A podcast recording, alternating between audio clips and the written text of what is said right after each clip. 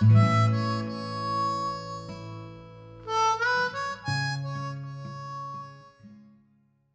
上好，欢迎收听三六五读书，我是云公子。今天来为您读的是肖复兴的一篇文章，《拥你入睡》。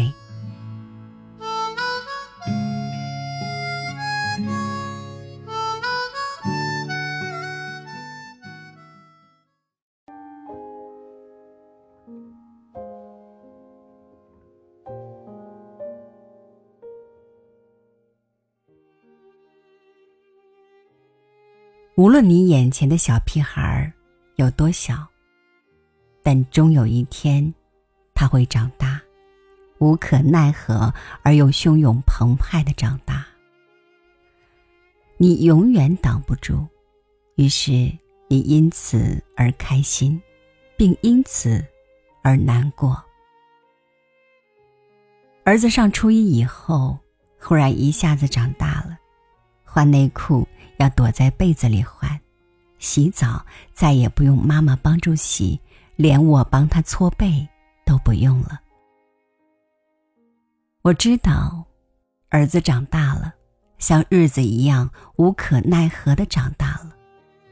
原来拥有的天然肌肤之亲和无所顾忌的亲昵，都被儿子这长大拉开了距离，变得有些羞涩了。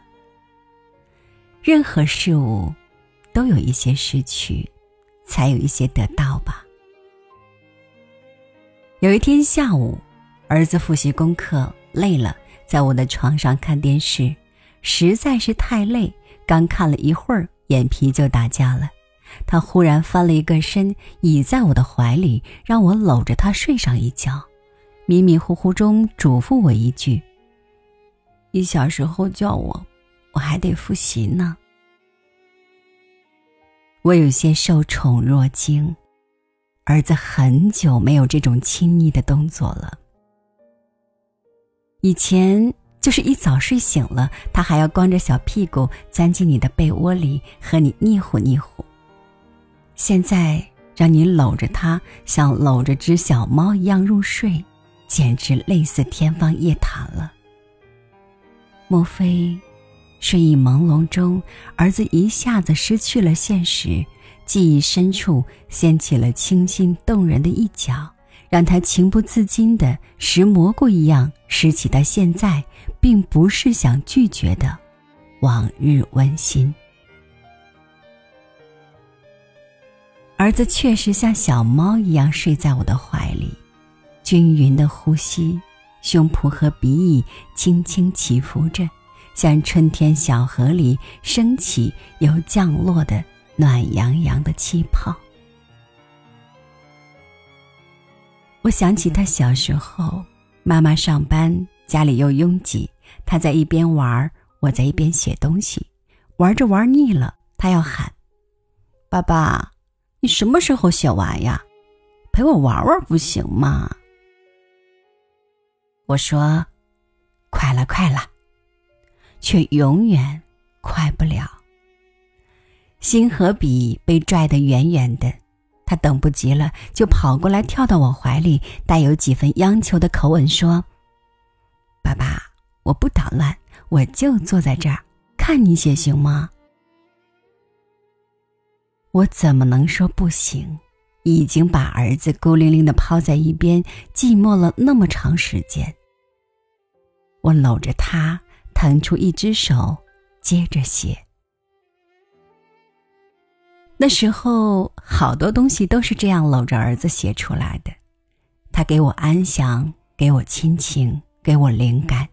他一点儿也不闹，一句话也不讲，就那么安安静静的倚在我的怀里，像落在我身上的一只小鸟，看我写，仿佛看懂了我写的那些，或哭。或笑，或哭笑交加的故事。其实那时他认识不了几个字，有好几次他倚在我的怀里睡着了，睡得那么香，我都没有发现。以后我常常想起那段艰辛却温馨的日子，想起儿子倚在我怀中，小鸟一样静谧睡着的情景。我觉得我的那些东西里有儿子的影子、呼吸，甚至睡着之后做的那些灿若星花的梦境。如今儿子长大了，纵使我又写了很多比那时要好的故事，却再也寻不回那时的感觉，因为儿子。再不会像鸟儿一样蹦上你的枝头，那么纯真、天籁般的倚在你的怀里，睡着了。如今，儿子居然缩小了一圈，岁月居然回溯几年，他倚在我的怀里，睡得那么香甜恬静。我的胳膊被他枕麻了，我不敢动，怕弄醒他。我知道这样的机会不会很多，我要珍惜，我要格外小心翼翼地拥着它，像拥着一只又轻又软又薄又透明的羽毛，生怕稍稍一失手，羽毛就会袅袅飞去。并不是我太娇惯儿子。